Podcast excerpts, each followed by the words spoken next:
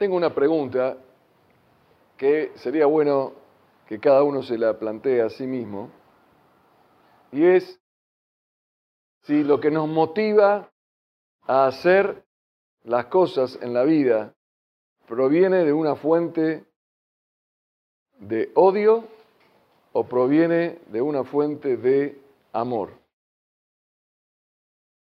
¿Y qué debería ser? O sea, ¿qué es y qué debería ser? Personalmente, muchas veces me pasó eh, que lo que me generó la acción fue la bronca y no el afecto o el, o el cariño.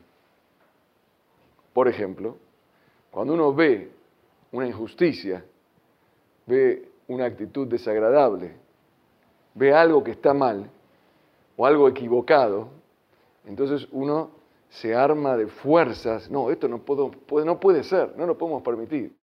Entonces genera en nosotros un impulso para actuar. A mí me pasa muchas veces. ¿Está mal? No está mal. Muchas veces uno toma conciencia de lo que hay que hacer por lo malo que ve en la sociedad. Pero en realidad eso sería como actuar por un efecto no auténtico y no, que no se origina en nosotros mismos. En realidad uno tendría que generar sus acciones en función de lo que es y no de lo que el otro provoca en mí. Cuento esto por algo interesante que tiene que ver con la identidad judía, que lo hablamos en otro ámbito esta semana. Todos conocen la historia de Jacob y Esab. Jacob nace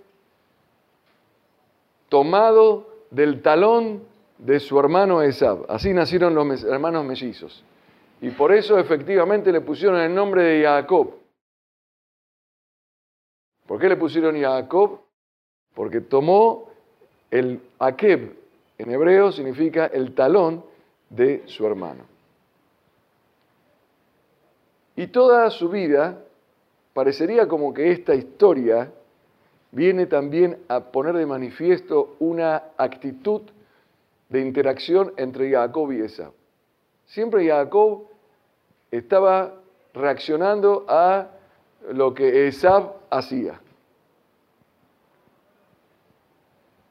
Él era el mayor y, Esab lo odiaba a Jacob y le quitó las primogenitura, le quitó las bendiciones del padre.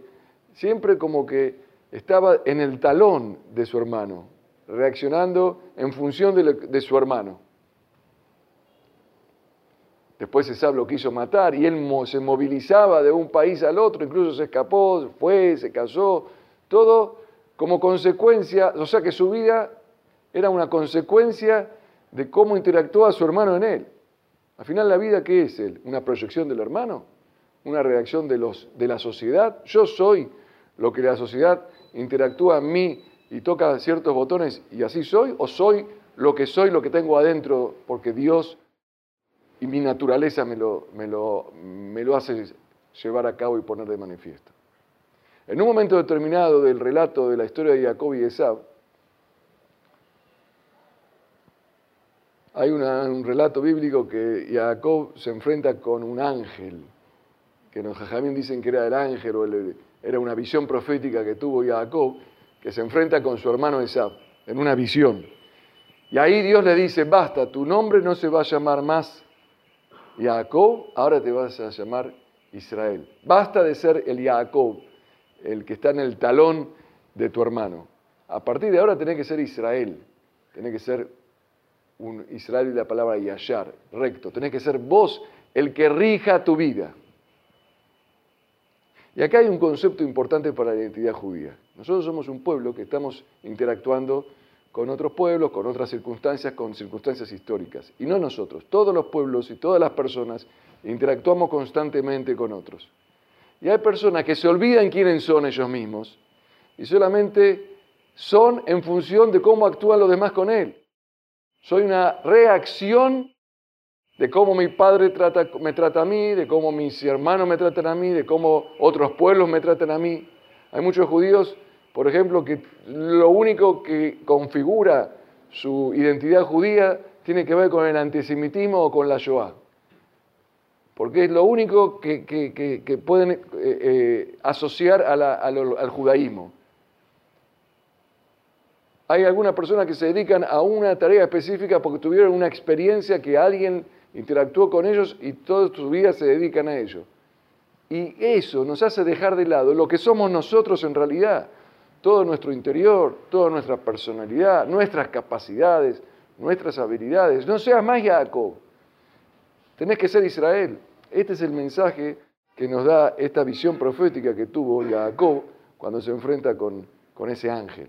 El ángel le dice, vos para persistir, subsistir, sobrevivir y tener sentido en la vida, no tenés que ser una reacción del otro.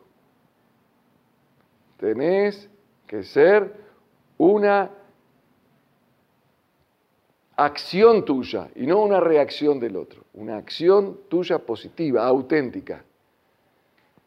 Es un padecimiento hoy, por ejemplo, al haber tanta interacción en las redes sociales, en la comunicación, en lo mediático, que uno vive en función de lo que escucha, de lo que ve, de lo que le mandaron, de cómo reaccionó la gente con él. Deberíamos hacer un viaje que nos traslade hacia nuestro interior un poco cada tanto, aislarnos de cómo el mundo interactúa entre nosotros, porque en tanto interactuar nos olvidamos de nosotros mismos, como pueblo judío y como individuos. El judaísmo, lo que hacemos acá, estudiar Torah, este es el judaísmo auténtico que es nuestra identidad. No porque el otro me persigue, entonces yo tengo una identidad. Tengo una identidad porque yo conozco mi tradición, conozco mi cultura, estudio mi Torah, conozco mis leyes, y eso me da a mí una, una existencia auténtica, positiva, no como un elemento que está supeditado a lo que el otro haga. O sea que yo voy a hacer lo que el otro haga. Si el otro interactúa a mí, activo. Si el otro no interactúa a mí, no activo. No. Cada uno de nosotros, los seres humanos, tenemos una capacidad única, unas habilidades divinas que Dios nos dio. Y no la debemos dejar adormecer a causa de que estamos concentrados en lo que digan los demás, en lo que hagan los demás sobre nosotros, en cómo actúen los demás con, con nuestras personas. Debemos un poco escucharnos a nosotros mismos. Este es un buen mensaje para esta fecha de víspera de Rosh Hashanah, cuando se crea el hombre. El hombre fue creado uno, no fue creado como restos de las criaturas que fueron creadas en cantidad. Las vacas, los camellos, los, los insectos, los reptiles, los peces fueron creados en cantidades. En el relato bíblico dice que cuando Dios creó al ser humano lo creó uno, Adán y Jabá, para enseñarnos que cada uno tiene un aporte especial que dar a la humanidad. No seamos reactivos, seamos proactivos. Gracias.